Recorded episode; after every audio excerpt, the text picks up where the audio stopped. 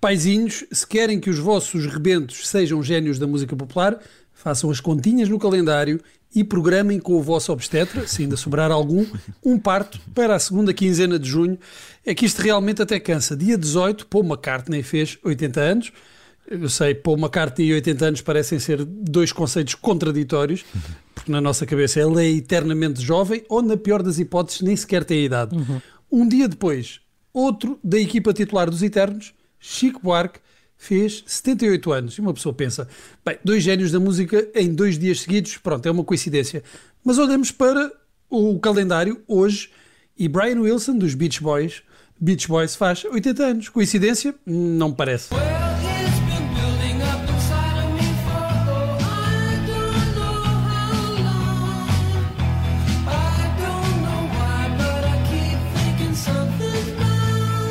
E eu não sabia que o Bruno Vieira Amaral uh, acreditava em signos do zodíaco. Uh, bem, vamos lá começar. Uh, eu, por... Agora acredito, olhando para estas provas. Vamos começar então por Paul McCartney.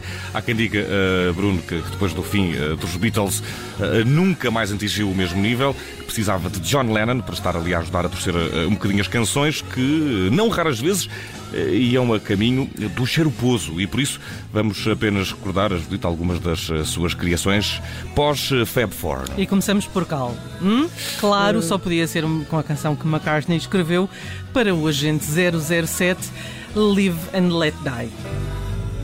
When you were young and your heart was an open book You used to say live and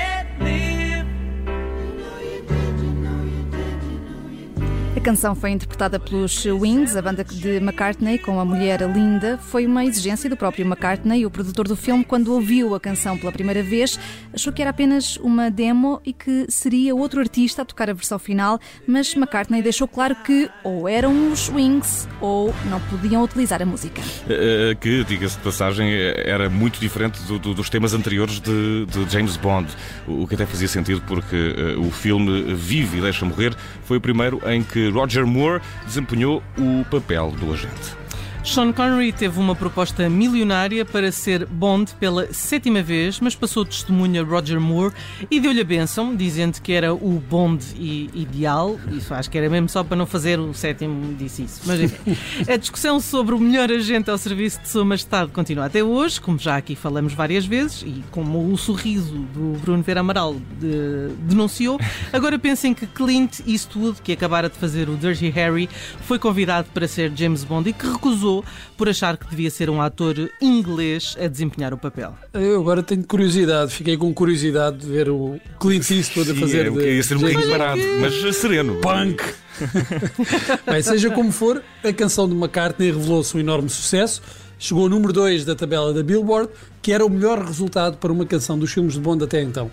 E também foi nomeada para o Oscar de melhor canção original e agora reparem nisto, vejam bem como despachamos três temas que nos são muito caros de uma só vez: Beatles, Bond e Oscars, logo assim, de rajada. Infelizmente, McCartney não ganhou o Oscar, que foi para a canção The Way We Were, do, no, do filme O Nosso Amor de Ontem, com Robert Redford e Barbara Streisand, que cantava assim.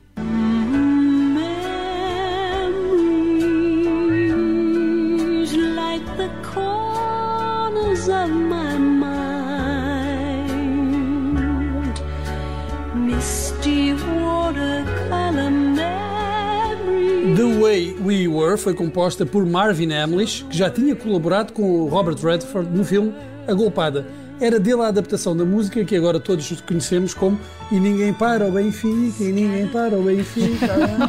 agora não interessa nada. O que interessa é que o próprio Hamlish também compôs o tema de um dos filmes de James Bond, O Agente Irresistível, o terceiro Bond com Roger Moore. E se querem saber, acho que até é uma das melhores canções, acho mesmo. Nobody Does It Better, na voz de Carly Simon.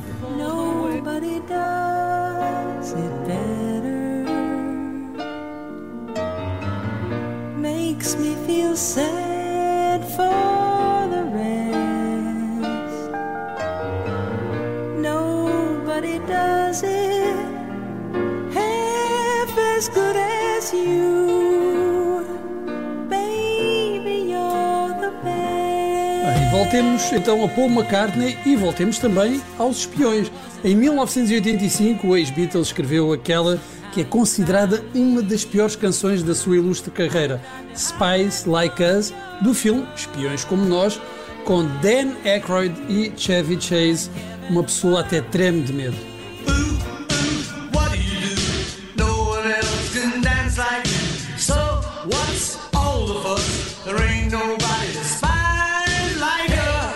Terrível, é terrível. Como é que o homem que escreveu eh, Yesterday chegou a este ponto?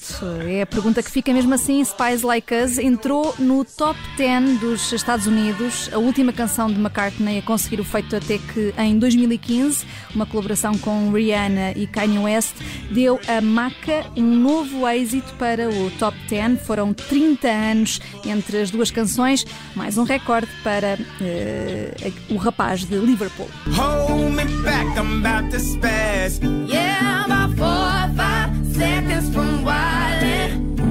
And we got three more days till Friday.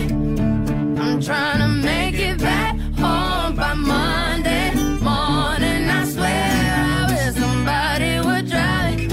That's all I want. And I know. E uh, está na hora de Chico que, que, nunca escreveu canções eh, para o James Bond, mas que compôs várias canções para filmes brasileiros, como esta, O Que Será, do filme Dona Flor, e os seus dois maridos, com Sónia Braga, José Wilker e Mauro Mendonça, e que se tornou uma das canções mais conhecidas do compositor brasileiro. O que será, que será que andam suspirando pelas alcovas, que andam sussurrando em versos e trovas? Que andam combinando no breu das tocas, que andam nas cabeças, andam nas bocas, que andam acendendo velas dos becos, que estão falando alto pelos botecos e gritam nos mercados que com certeza está na natureza. Será que será?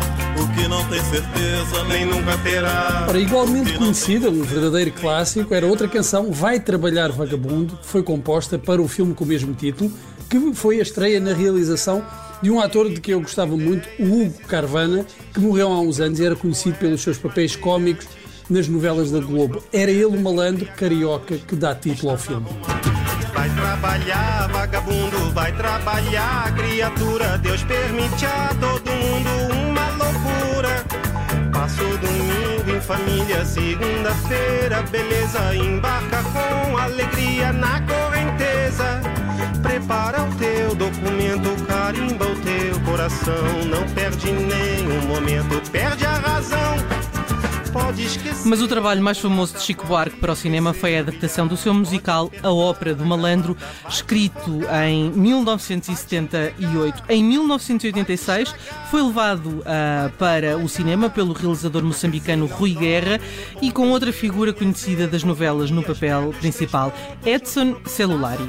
E se Geni Zeppelin não é a melhor canção de Chico, é porque foram muitas as obras-primas que ele compôs. Mesmo assim, esta tem obrigatoriamente de fazer parte de um best-of do Sr. Francisco Buarque de Holanda, a história de uma prostituta maltratada por uma sociedade hipócrita. Joga pedra na Geni, com as suas ressonâncias a um tempo bíblicas e tropicais, é um dos grandes momentos da música popular brasileira. De tudo que é nego torto, do mangue do cais do porto, ela já foi namorada o seu corpo é dos errantes, dos cegos, dos retirantes. É de quem não tem mais nada. Dá-se assim desde menina, na garagem, na cantina, atrás do tanque, no mato. Não vamos eh, fechar com a Geni, vamos eh, fechar com um gênio, outro, o terceiro. E se às vezes se abusa da palavra gênio, sobretudo nos dias eh, de hoje, nestes três casos é perfeitamente justificada, Bruno, está muito bem usada a expressão. Se Paul McCartney, Chico Buarque e Brian Wilson não são gênios, Judita, eu pergunto-me quem será? Só Deus sabe, só Deus sabe. Pois, por acaso eu um dia encontrar ao Senhor Deus, eu pergunto-lhe coisa é esta de distribuir o talento de forma tão desigual. E vê-se logo que não é camarada este Senhor Deus. Not always love you, but long as there are stars above you, you never need to doubt it. I'll make you so sure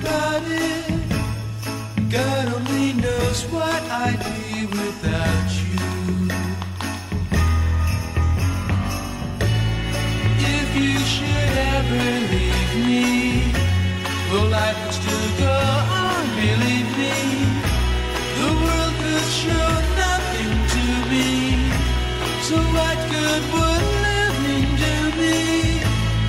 God only knows what I'd be without you.